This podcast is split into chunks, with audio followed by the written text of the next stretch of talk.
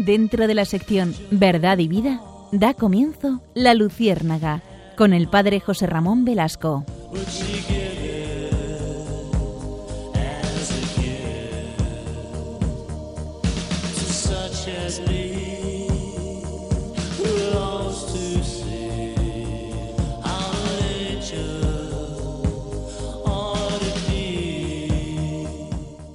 Corría el año de 1981. Aquel año y el 7 de julio, 7 de julio que se celebraba San Fermín, precisamente en ese día el gobierno español aprobó la primera ley de divorcio en España. Era sorprendente porque eh, España salía del periodo de Francisco Franco, comenzaba la democracia y eh, seis años después de, morir Franco, pues se instauraba este divorcio, como decía en esa ley 7 de julio del año 81. Como es evidente, la Iglesia Católica se opuso al reconocimiento del divorcio en España. E, es evidente por lo que ya iremos diciendo en el programa, porque eh, la Iglesia se posicionó desde el inicio en esta postura, que no es nueva, es de siempre. No obstante, y a pesar de lo que pueda parecer, la ley del divorcio de 1981 no era tan permisiva como la que actualmente tenemos. No era tan fácil poder acceder al divorcio como lo puede ser ahora. Así pues, para poder recurrir al divorcio en aquel momento, los cónyuges debían pasar previamente por la separación judicial. La ley de divorcio preveía que si un matrimonio quería divorciarse, tenía que seguir los siguientes pasos. Primero, estar un año, como mínimo, sin convivir juntos de forma ininterrumpida.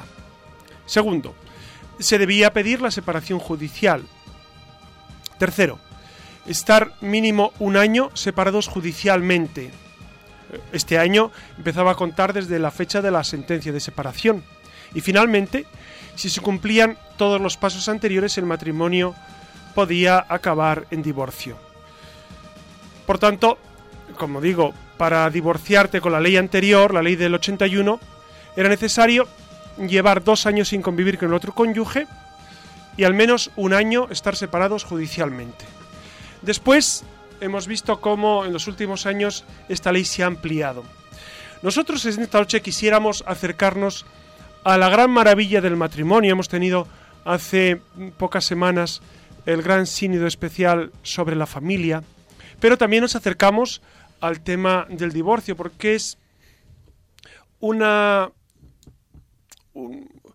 una cualidad, iba a decir, una, una fatalidad de nuestro tiempo de nuestro tiempo. ¿Y por qué es fatalidad?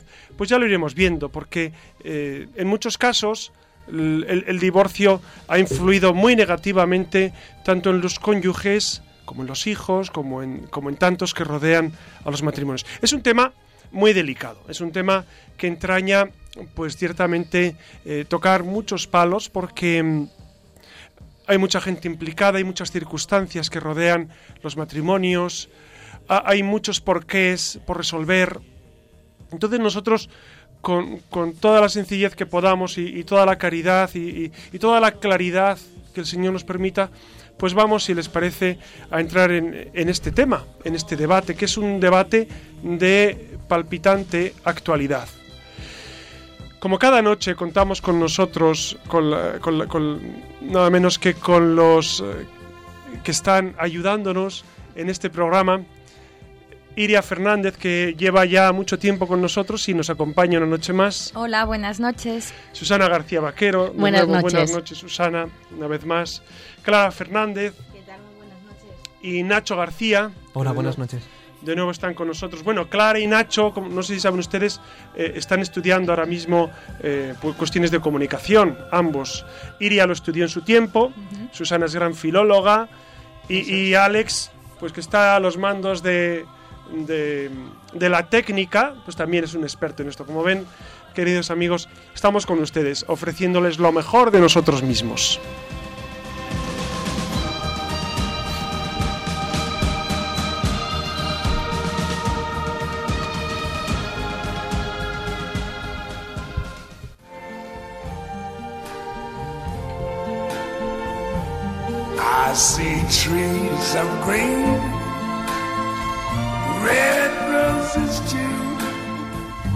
I see them blue for me and you. And I think to myself. Y como ha comentado el padre José Ramón, tratamos el tema del divorcio. Y en un mundo iluminado por Dios nos adentraremos en las leyes posteriores de 1981 y nos fijaremos en algunos datos estadísticos sobre el divorcio.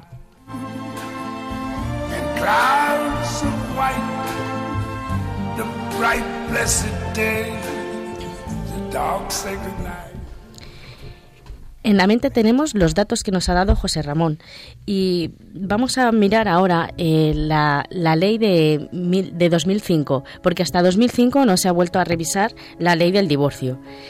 Eh, se realiza el día 18 de julio por el nombre de la ley, que es que si ustedes vieran los nombres de las leyes son eh, realmente espectaculares porque tienen muchísimas palabras, son muy largas y además muchos números. Pero bueno, yo se lo voy a decir para que se van acostumbrando un poco a ellos. Eh, la ley se llama la Ley 15-2005 de 18 de julio, por la que se modifican el Código Civil y la Ley de Enjuiciamiento Civil en materia de separación y divorcio. Ahí queda eso. Pues hasta 2005, como he dicho, no se eh, modifica la, le- la ley de 1981. Con esta ley, si ustedes recordarán, en la ley de 1981, como ha dicho José Ramón, hemos visto que tenían que, que tenían que pasar una serie de pasos para poder concederse el divorcio. Pero aquí, en esta ley, lo que van a hacer es que tras tres meses de matrimonio y sin necesidad de separación previa, se puede pedir el divorcio.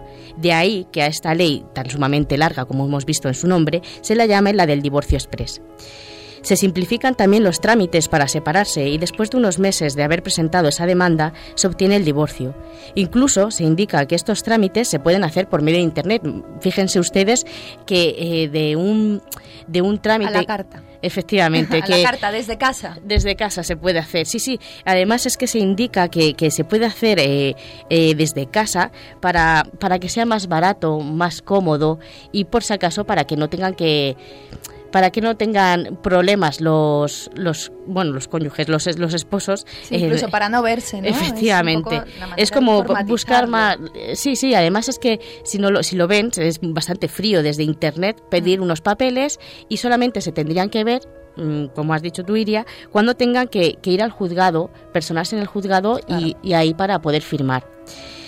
El método del divorcio express se recomienda para cuando la pareja no tiene hijos porque es más cómodo, es más barato y porque no tienen que negociar o acordar qué va a ser de los hijos, como si los hijos fueran un, bien más en ese sentido, no un poco impersonal.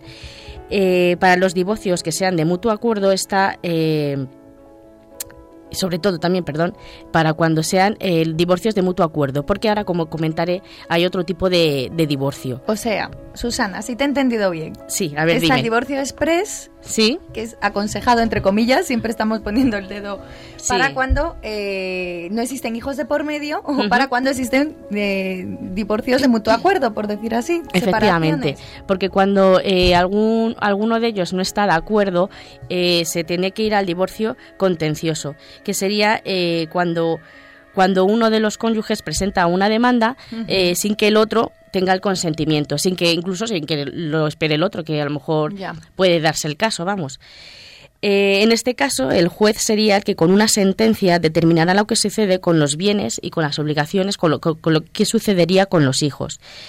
Las obligaciones con los hijos, claro. Sí, no sé. efectivamente. No, no- no sé qué opinan el resto de mis compañeros, pero claro, es eh, fíjense en el sustantivo. Las obligaciones con los hijos. Sí, sí, es, es una... Antes hemos hablado de los hijos como una carga porque, claro, si no los tienes siempre resulta más fácil la separación. Y ahora hablar de defender, de repartirnos esas obligaciones. Sí, pues es que eh, tras el divorcio de 1981, eh, uno de los progenitores se encargaba exclusivamente de la guarda y custodia de los hijos, aunque también por, petición del otro progenitor, que es que es muy normal, se podría pedir la patria potestad conjunta. Si no, los niños menores de 7 años se quedarían con la madre. Con esta ley de 2005 antes comentada se decide que el progenitor más adecuado se quedará con el menor y sobre todo no se separará a los hermanos porque podría darse el caso que a lo mejor hubiera eh, cada padre se quedará con, con uno de los niños. La guarda y custodia compartida se dará cuando lo soliciten los progenitores o se acuerden en el transcurso del divorcio. Si no hubiera acuerdo, el juez acordará la guardia y custodia compartida a instancia de una de las partes. Y luego está el régimen de visitas. El régimen de visitas, si no hay acuerdo, será como mínimo los fines de semana alternos y la mitad de las vacaciones de los menores, para poder ver a sus hijos, lógicamente. Sobre este tema también hay que tener en cuenta una cosa, que hay un anteproyecto de ley que se, que se ha aprobado el 19 de, bueno, se aprobó el 19 de julio de 2013, pero que aún no ha entrado en vigor, que también cambiará y que y que también depende incluso de las comunidades autónomas, según he leído. Pero bueno, esto todavía no ha entrado en vigor, entonces no podríamos hablar de ello. Que... Sí, no, iba a decir que, que, estamos aquí escuchándote, estás enunciando el régimen de visitas, las obligaciones, los derechos, y a mí se me pone la piel de gallina solo de pensar que estamos hablando de, ¿no? Detrás, sí, sí, de personas, que en realidad esto no solamente son datos, ni, sino que es una relación que ha habido de personas y, y unos niños que hay de por medio o unos hijos que hay de por medio. Entonces, es bastante frío eh, el, el, hecho de que dos personas rompan de esa manera. Eh, la relación y luego encima lo que conlleva para los hijos. No sé. Yo me quería referir precisamente a eso, lo del tema de los niños, que mm. como dicen en muchas series, en muchas películas, ¿quién piensa realmente en los niños? Que son parte muy importante de los, de los, son los afectados de esa ruptura de las relaciones de los padres y las madres, porque dice, sí, si cumples cinco años, la madre tiene potestad por el hijo. Si está de acuerdo el padre, se va con el padre. Pero ¿es realmente lo que quiere ese niño? Efectivamente, que El niño está más cómodo con su madre, con su padre o con los dos. Entonces, habría que pensar más profundamente eh, qué es lo que es mejor para ese niño, porque a lo mejor el niño tiene su vida montada en un sitio y por temas de divorcio de los padres tiene que irse de su ciudad. Porque yo eso lo he vivido con un compañero que estaba viviendo con su madre, pero es que en, en realidad tenía la vida con su padre, porque su padre era de un sitio y tenía allí sus amigos, tenía su colegio y tenía su vida. Y por circunstancias de la vida que nunca se pueden controlar, se tuvo que ir con su madre a vivir. Y tuvo que, digamos, volver a empezar de cero. Y eso muchas veces pues puede no traumar, pero sí que cambiar eh, la forma de pensar de, de estos niños. Pues yo quería comentar, ya voy a finalizar con unos datos de para seguir, la verdad que está siendo un poco frío, que como habéis comentado, de que estamos hablando de personas, pero quiero que quede claro, eh, que, quiero decir, quiero que quede claro los datos que voy a dar, porque de eso está tratando el programa, y para que veamos eh, en qué de qué medida o en qué medida eh, llega la gente a separarse o cómo o cómo ocurren estas sentencias. Por ejemplo, lo que quería comentar que en el 2013 hubo, según el Instituto Nacional de Estadística, 95.427 sentencias de divorcios, 4.900 de separación y 110 de nulidad. Eh, el 75,4% fue de mutuo acuerdo. Eso quiere decir que a lo mejor algunas a los tres meses de, de, de estar casado decidieron entre ambos pues decidir separarse. No sé, me parece un poco a la ligera tomarse el tema de, del matrimonio, no sé. Y el 24,6% fue contencioso, es decir, que uno de ellos no sabía, o, bueno, no es que no supiera que no se iban a separar, pero vamos, que eh, fue de por medio del juez, por mediante el juez, como tuvieron que hacer el, la, el divorcio. Yo estoy pensando ahora en tantas, tantas personas que nos estarán escuchando y, en los dramas personales que hay detrás de las cifras y detrás de, de este recuento a veces un poco exterior que uno puede pensar. Y, y vaya desde aquí lo primero eh, en, en, este programa pues nuestro nuestro recuerdo nuestra oración nuestra cercanía hacia los que de alguna manera pues están viviendo estas circunstancias, ¿no? Es decir, hay muchas personas con nombres y apellidos que todos conocemos que están pasando por circunstancias tremendas y, nosotros queremos dar luz, dar, dar datos eh, y, y, ofrecer un, pues una esperanza y un, y un decir, bueno, la iglesia, ¿qué, qué me aporta a mí como, como, como persona que, que sufro esto, ¿no? Por eso eh, seguimos con este, con este camino.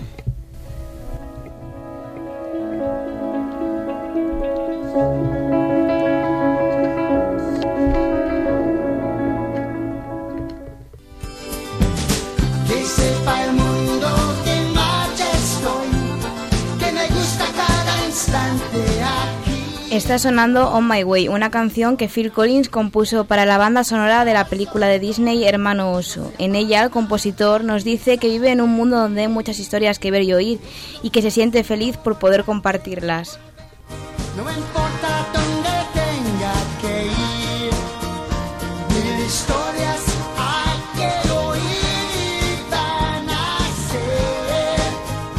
las que quiero compartir.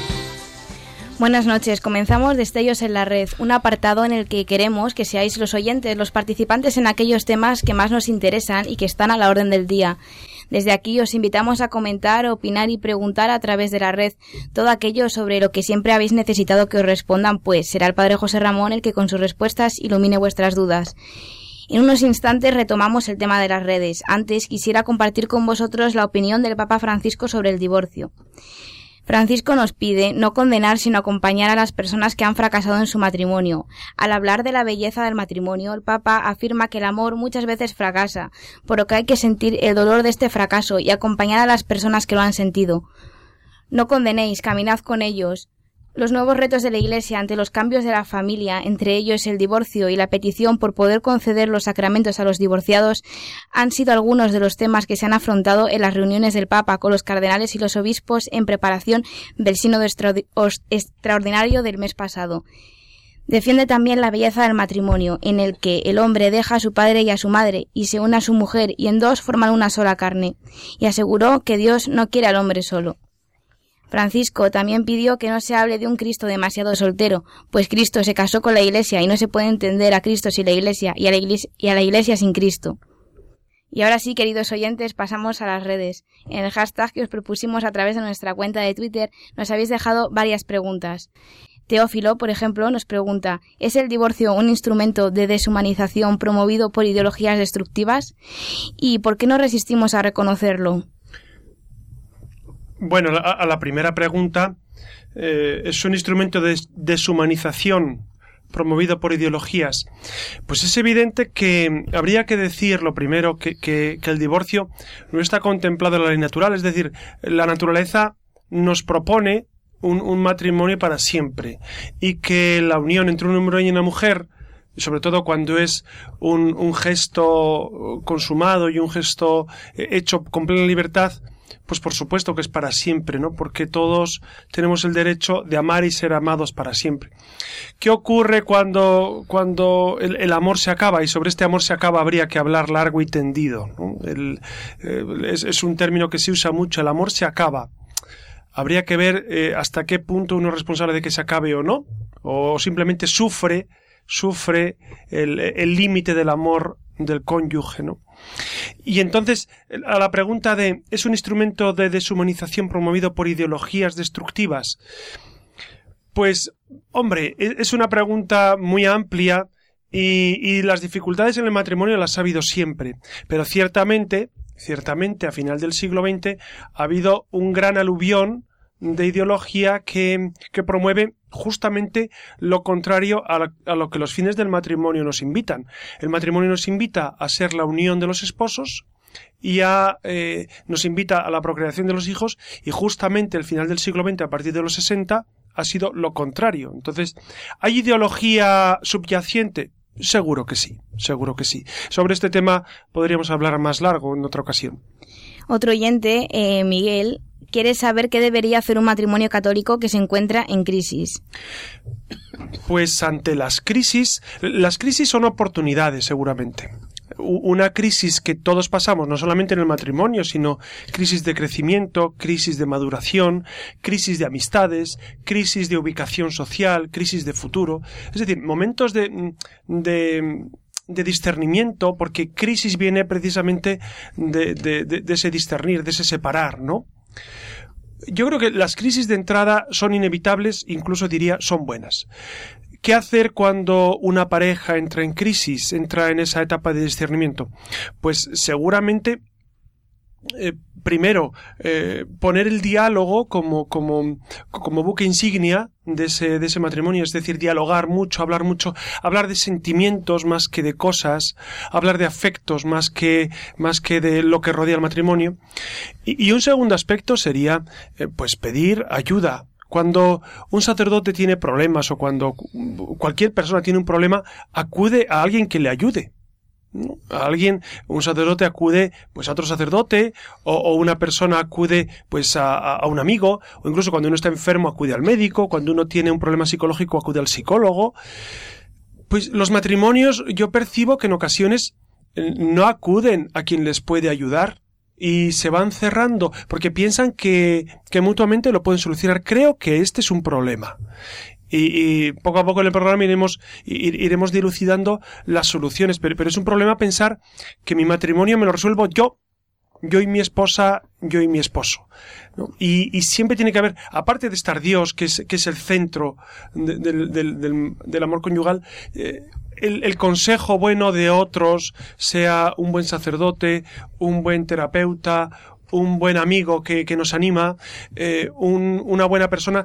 Eh, también he escuchado personas que sean del ámbito eh, que sean, que, mm, que animan a la separación. En cuanto dices, no, es que tengo dificultades, pues dicen, sepárate. Lo primero que te dicen. Bueno, pues habrá que acudir a gente que te ayude a seguir unido. Por supuesto que, en España tenemos los centros COF, centros de orientación familiar, que ayudan profundamente a los matrimonios y que tantas vidas han rescatado y tantos matrimonios han mm, animado a salir de las crisis. Claudia nos eh, plantea una pregunta dirigida directamente al padre José Ramón. ¿Qué opina sobre la intención del Papa acerca de permitir que los divorciados puedan volver a comulgar y si es a través del arrepentimiento en qué consiste y cómo se debe de actuar a partir de ese momento? Bueno, sobre lo que ha dicho el Papa se ha escrito mucho y creo que algunos no han escuchado bien o no han leído bien lo que el Papa ha dicho o ha escrito. Eh, El Papa en ningún momento dice que eh, los divorciados vueltos a casar puedan comulgar sin más ni más. Él dijo que antes del sínodo especial de la familia dijo que, que este aspecto y otros pues deberían tener una acogida en el seno de la reflexión teológica, de la reflexión pastoral de la Iglesia. Pero en el sínodo hemos vuelto a, escuchar cómo los padres sinodales y el Papa a la cabeza, pues ha vuelto a incidir en la indisolubilidad del matrimonio.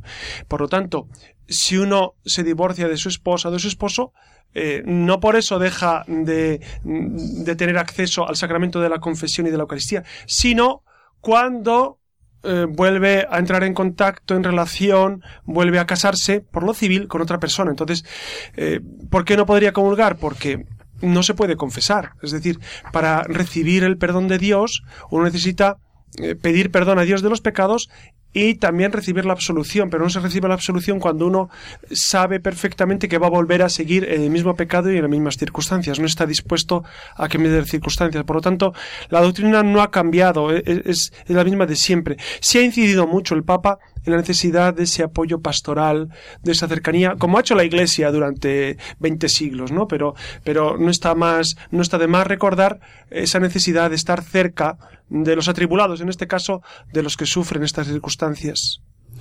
Marisa Agli nos ha dejado un comentario en nuestra dirección de correo electrónico que dice así. Es tremendo escuchar el porcentaje tan elevado de divorcios.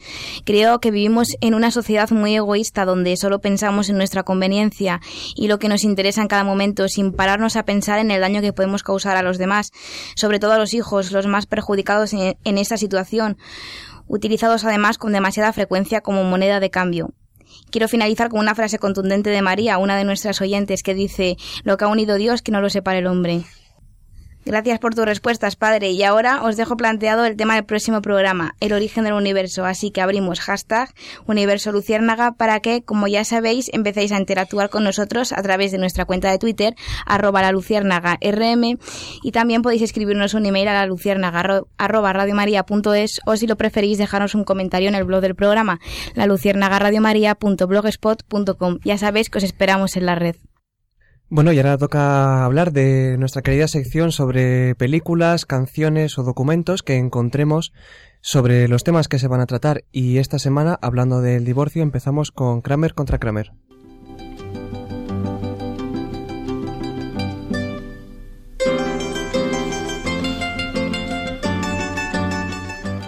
Pues Kramer contra Kramer es una película basada en la novela del mismo nombre de Avery Corman.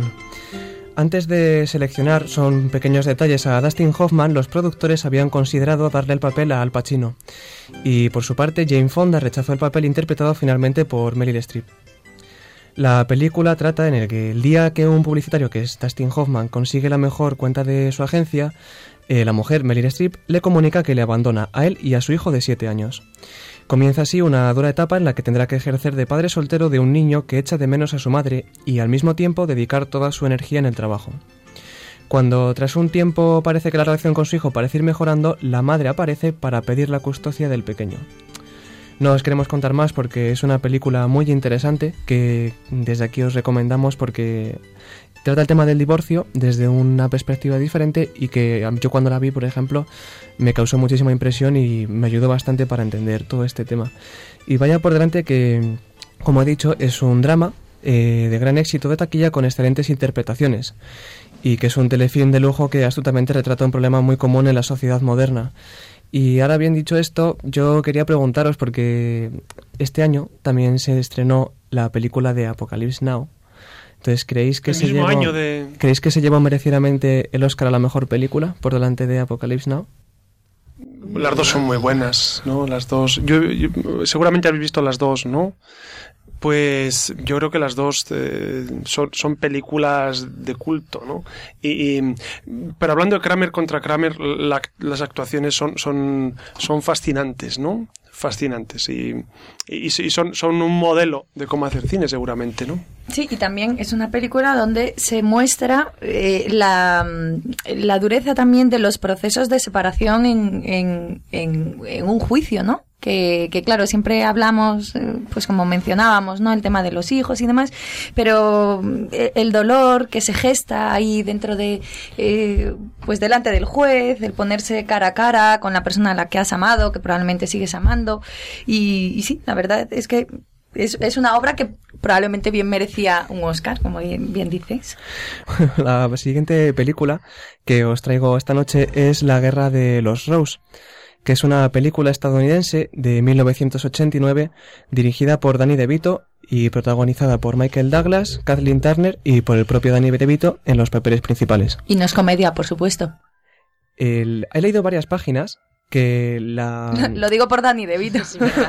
le dicen que es una, es una comedia, pero que a la vez es drama, pero por el hecho de que esté Danny DeVito actuando. Una tragicomedia Sí, llevada al cine. Vale. Y la verdad es que también la recomiendo. Esta película no Seguro la- que es una risa de esas duras también, Sí, en la que se te coge un poco el alma y, Esta, y si lo verdad- piensas fríamente de lo que te ríes, A te veces duele. para decir las cosas más duras hace falta Hace decirlas falta con reírse. un poco de, de humor. ¿no? Y he de reconocer que esta película no la he visto, pero me la recomendó mi madre y la verdad es que la tengo apuntada para verla lo más pronto posible. Os cuento más o menos el, el argumento de la Venga, película. Danos ganas también a nosotros para compartirla. Pues los Rose son una pareja feliz que vive con gran lujo y ejerce una vida social brillante. Todo parece ir bien hasta que un día su vida se derrumba. Comienzan los trámites para el divorcio por lo que ambos se enfadan aún más el uno con el otro y esto desen- desencadena en una dramática lucha entre ambos para conseguir la adjudicación de la casa.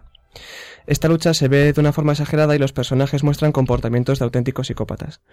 Su relación va degenerando hasta que todo el amor que sentían uno por el otro se convierte en odio desencadenado, lo que va llevando a los personajes poco a poco hasta su propia destrucción. Nos reímos. Bueno, yo me he reído, reímos, pero porque mm, hablando de lo que comentaba antes el padre José Ramón, de que las crisis también hay que entenderlas a veces como momentos para las oportunidades, efectivamente en, en estos tiempos de crisis se ha dado la circunstancia de que eh, ha descendido el número de divorcios por el tema de compartir hipotecas, ¿no? Y la imposibilidad de, de poderse, o sea, convivir. Hay, hay matrimonios que siguen conviviendo bajo el mismo techo eh, porque no se pueden permitir el lujo de, de, de irse de casa, ¿no? Entonces, sí, efectivamente, pues probablemente tiene muy buena pinta es- esa película que has traído por lo que decíamos antes, ¿no? De que la risa a veces con de la mano del dolor mm, quizá puede ser más Algunos de nuestros oyentes estarán preguntando, ¿por qué la Iglesia se empeña tanto en, ir en contra de estos tiempos eh, nuevos, ¿no? De estos tiempos modernos.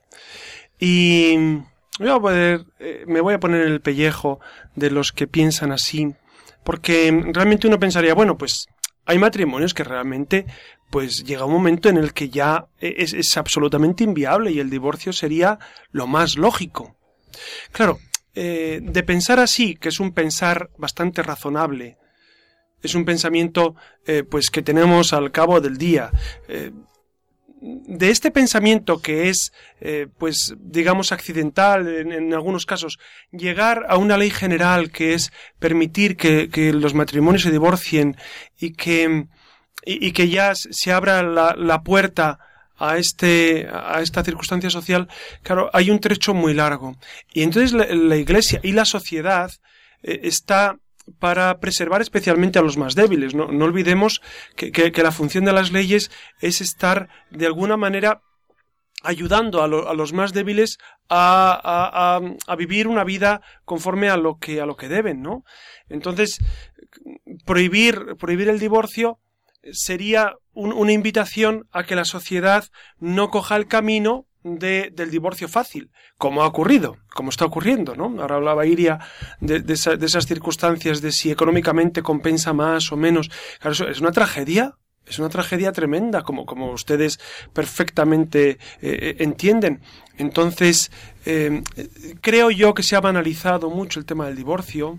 Y no me refiero, claro, ustedes estarán pensando, "Bueno, es que mi caso, es que el caso de, una, de un familiar, pues todos tenemos casos cercanos, ¿verdad? Pero, pero claro, se ha banalizado mucho este tema y, y se ha hecho un efecto llamada y, y- y- actualmente pues se vive eh, este, este, este efecto de que divorciarse es muy fácil. Exacto, que parece que lo relativizan tanto que se enfadan muy poco y dicen, pues ahora nos divorciamos.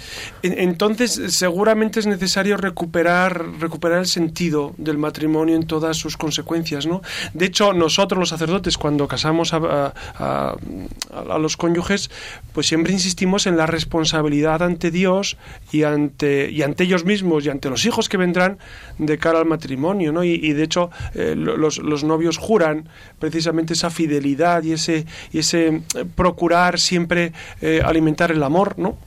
Creo que es esencial recordar que para casarse hace falta una madurez humana grande que a veces echa mucho de menos. Yo por lo menos la he hecho mucho de menos en, en- algunas parejas con las que eh, he tenido la, la- suerte de, de- toparme y de, preparar para matrimonio, he hecho mucho de menos madurez humana, responsabilidad, saber a, qué te comprometes, eh, vivir el amor, eh, sobre todo también cuando cuesta amar. ¿No? Entonces, ahí me doy cuenta de, la necesidad de seguir insistiendo en, en- el amor conyugal para siempre.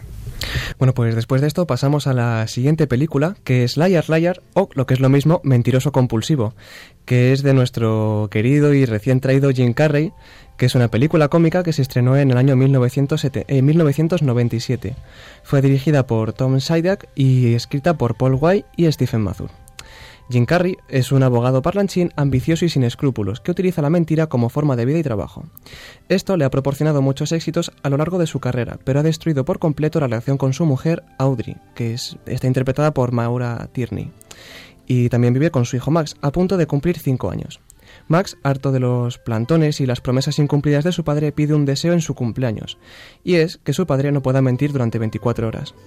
Poco después, Fletcher, que es Jim Carrey, descubre que no puede mentir. Y para colmo, él y su clienta de 31 años, Samantha Cole, había planeado una enorme mentira para que ésta cobrara todo el dinero de su ex esposo, Richard Cole. Y no os contamos más del argumento porque es una, es una comedia, como he dicho, que también trata el tema del divorcio. El título lo dice todo, ¿eh? Es una película genial, que yo me reí muchísimo cuando la vi y que desde aquí también os recomendamos porque si queréis Pero que pasar- tiene mucho más que Sí, sí, buf, reírse. eso, es una película que pasan un montón de cosas y en cuanto te despistes dices, ¿qué ha pasado? Porque pasan un montón de cosas. Hay vuelos, hay Sí, es escapadas, de las hay de típicas todo. películas, además, que uno se queda con el discurso en la cabeza Sí. porque va más allá de la, de la risa fácil. Y la verdad es que está muy bien.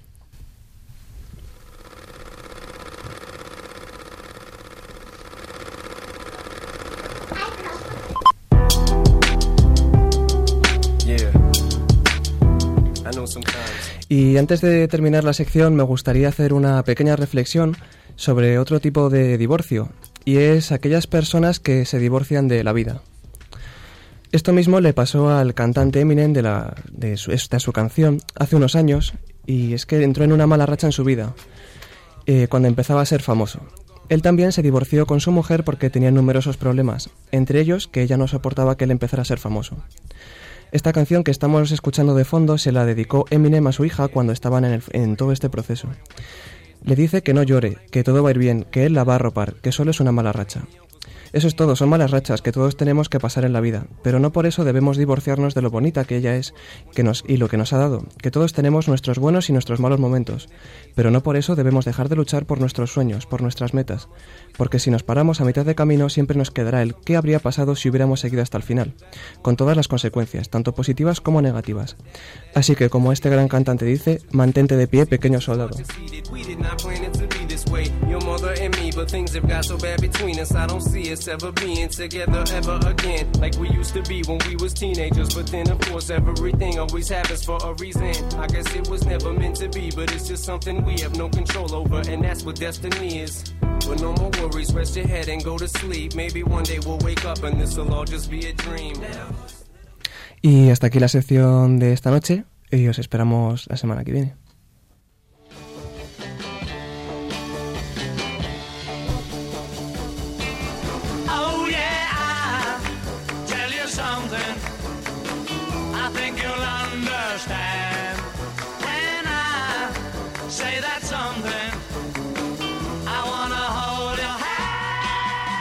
Aquí continuamos, como vienen escuchando, después de todos estos fogonazos de luz, con lo que han estado diciendo mis compañeros, vamos a proseguir con este tema tan interesante como duro, que no es otro que esto del divorcio, aunque yo me estoy empezando a plantear que deberíamos haber eh, dado un poco la vuelta a la tortilla, por no repetir tantas veces esto del divorcio, y, y- y- y también eh, entender esto del divorcio como una falta de caridad, una falta de amor, y bueno, ya saben, como siempre, la mano de la Arrancamos, por tanto, con la mirada puesta en hombres y mujeres de cultura, cercanos o no a Dios, que han sabido poner el dedo en la llaga. En otras palabras, que han sabido partir de este tema tan ingrato como sobre para sobredimensionarlo y llevarlo hasta sus páginas.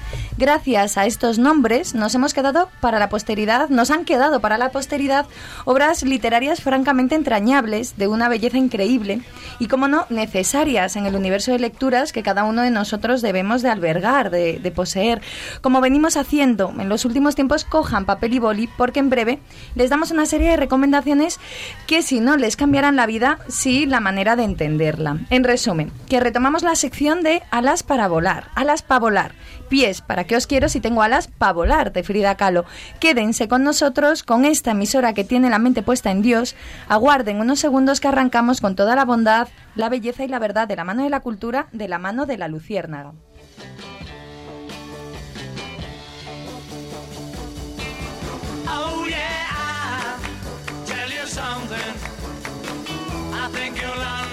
hashtag.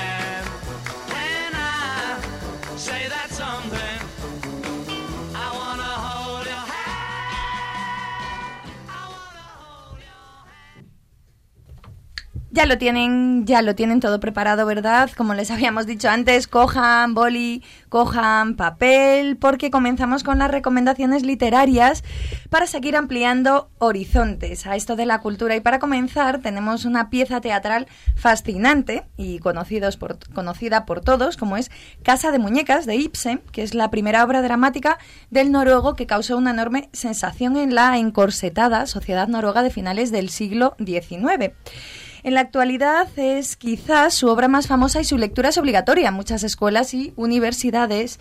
Casa de Muñecas describe la situación familiar en la que se encuentra la protagonista, Nora, y de la que anhela escapar tan pronto como pueda. Tras intentar con su mejor voluntad, créame, ayudar a su marido, descubre que este en el fondo no la considera más que un objeto de su propiedad, así que al final Nora decide no vivir más con su marido y le deja, y con él, a sus hijos también considerada por muchos como el primer ejemplo de literatura feminista, aunque el autor siempre se ha encargado de desmentirlo, hemos traído esta pieza a colación por el final de la obra, tan desesperanzador como necesario, o tal vez no. ¿Qué habrían hecho ustedes de ser otra Nora? ¿Consentirían haber abandonado a sus hijos, coger la puerta y salir sin mirar atrás? El corazón se deshace, se lo aseguro.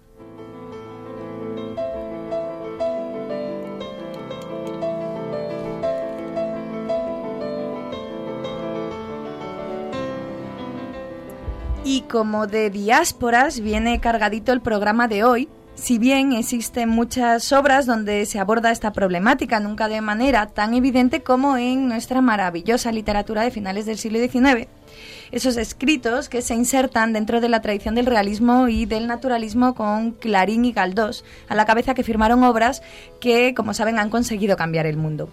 ¿O acaso no recuerdan ustedes ese interesantísimo triángulo amoroso entre, bueno, de Fortunata y Jacinta? O mejor, la opresión en el pecho que sentía Ana Ozores cuando escuchaba como por Vetusta, esa ciudad de provincia, se decía de ella que no sabía amar, o, o quizás lo hacía demasiado.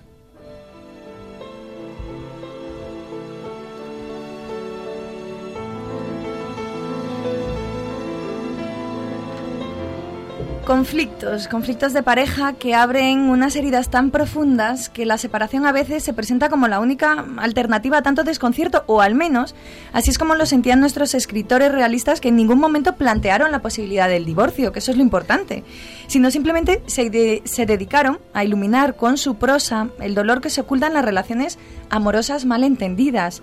El amor, como saben, es el puente necesario para completarse en la familia, pero, pero no solo eso, también la paciencia, el cariño, el sacrificio, la entrega. Galdós, mejor que nadie, ahondó en el corazón humano. Mejor que nadie, criticó el desamor. Mejor que nadie, retrató la pena.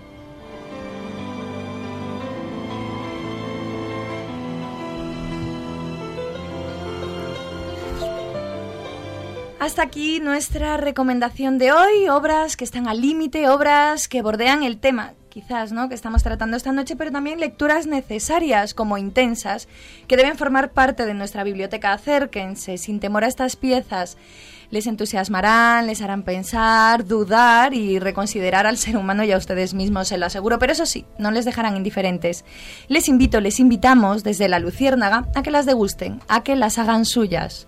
Nada más. Ahora llega el padre José Ramón Velasco con sus leyendas negras de la iglesia, pues también para que, los para que la disfruten. Nos volvemos a encontrar con más letras y más arte, con más cultura en el próximo programa de La Luciérnaga.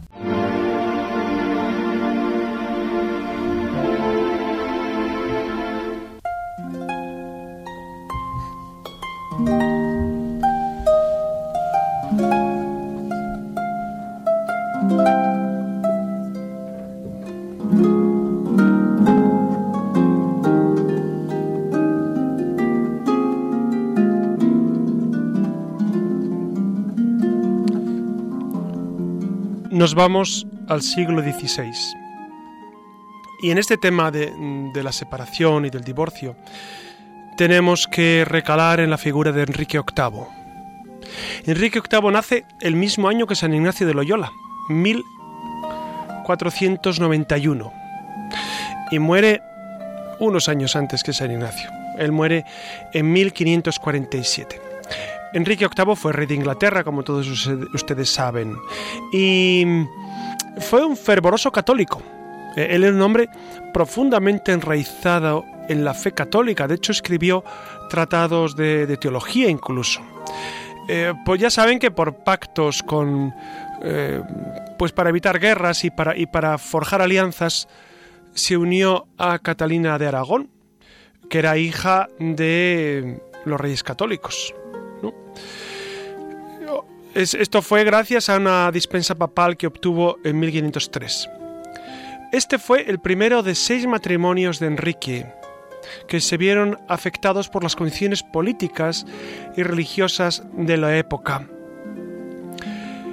En su papel de monarca renacentista recibió en su corte a numerosos eruditos y artistas y vivió una- unas circunstancias realmente esplendorosas a nivel cultural, pero a nivel de relaciones internacionales y sobre todo a nivel religioso, pues tuvo algunas consecuencias fatales para la Iglesia. De hecho, él en 1511 se unió a la Liga Santa en contra de Francia y en 1513 dirigió a las tropas inglesas pues para vencer en el norte de Francia. Digamos que eh, tuvo una época no solamente plagada de cultura, sino también plagada de éxitos éxitos políticos, éxitos militares, etc. ¿Por qué quiere divorciarse de Catalina de Aragón? Pues porque no le da un hijo, porque él esperaba un heredero varón y Catalina de Aragón no se lo concedía, porque la naturaleza no se lo daba. Eh, Su único descendiente era María, más tarde será María I de Inglaterra. Además, ocurrió que Enrique, el rey Enrique, estaba enamorado de Ana Bolena, una joven y bellísima dama de honor de la reina. Pero, como ustedes saben, tanto entonces como ahora el, el matrimonio es indisoluble. El emperador Carlos V, sobrino de Catalina, se oponía, por supuesto, al divorcio, y el Papa Clemente VII, a quien Carlos había hecho prisionero, no podía anular el matrimonio sin disgustar a su captor. En 1528 convenció al Papa para nombrar al político y cardenal inglés Thomas Wolsey y al legado papal Lorenzo Campeggio jueces del caso ante un tribunal inglés. En 1529 el Papa llevó la causa a Roma. Cuando perdió la esperanza de una anulación papal, Enrique VIII destituyó a Wolsey y nombró en su lugar a Tomás Moro, pensando que Tomás Moro favorecería sus intentos de divorcio. Pero, como saben ustedes, Tomás Moro tampoco estuvo de acuerdo con, con esta ruptura de Enrique VIII. Enrique VIII prefirió romper con la Iglesia Católica antes de continuar con su matrimonio con Catalina de Aragón. Le amparaban razones de Estado, decía él, pero la verdad es que eh, pasó por encima de todos los usos y costumbres de la época. Eh, él hizo una legislación nueva y Enrique se casó en secreto con Ana Bolena. Ana Bolena no fue la única, como ya les he dicho. Después surgieron más mujeres, más divorcios y una espiral que concluyó finalmente pues en la, en, la defenestración de la Iglesia eh, católica en Inglaterra. Comenzó una grandísima persecución a los católicos. Saben ustedes que Tomás Moro y Juan Fischer pues murieron por su fidelidad al Papa, su fidelidad a la Iglesia. A partir de entonces tenemos la Iglesia anglicana, nuestros hermanos de la Iglesia anglicana en, en Inglaterra y en los países eh, pues también de la égira eh, anglófona. Ven ustedes que, las leyendas de la iglesia pues a veces nos traen, nos traen algunas dificultades y nos traen eh, pues reconocer que nuestra historia está plagada de circunstancias a veces que han ayudado mucho a la iglesia y otras veces que la han perjudicado tantísimo. Yo quería decir que se hizo una serie que se llamaba Los Tudor, eh, protagonizada por Jonathan Rhys-Meyer y con Henry Cavill, con Natalie Dormer, con un reparto espectacular que retrata muy bien la historia de, Enrique VIII y que desde aquí recomiendo ver porque hay algunas cosas que a lo mejor no representan la realidad, pero la mayor parte de la historia, que yo me la vi entera la serie, refleja muy bien esta historia, así que si a alguien le interesa y quiere verla, yo se lo recomiendo personalmente porque les va a encantar. Y con esta recomendación fascinante para recordar esta historia, nos despedimos de todos ustedes. Ya saben que eh, ante el tema tan tan espinoso y tan lacerante como el tema del divorcio, eh, nosotros vivimos eh, firmemente confiados en el amor de Dios, firmemente confiados en que el amor es posible, en que el matrimonio para siempre no solamente es posible, se realiza continuamente. Y, y especialmente estamos cerca de los que sufren estas circunstancias que son tremendas. No olvidemos que mucha gente lo sufre no porque lo haya buscado, sino porque es es, es, sujeto paciente, es decir, otro se lo ha buscado, su marido, su esposa se ha ido de casa, le ha abandonado, entonces a todos ellos los encomendamos muy especialmente y desde aquí vaya nuestra bendición y nuestro apoyo. Muchas gracias a todos ustedes por estar allí escuchándonos y muchas gracias a Clara que ha estado con nosotros Gracias a vosotros. Gracias Nacho por esta noche. Muchas gracias a vosotros. Gracias Susana. Gracias, buenas noches. Gracias Siria por tu colaboración. Gracias y buenas noches. Gracias a Alex que desde el control nos ha ayudado y que tengan ustedes muy felices noches.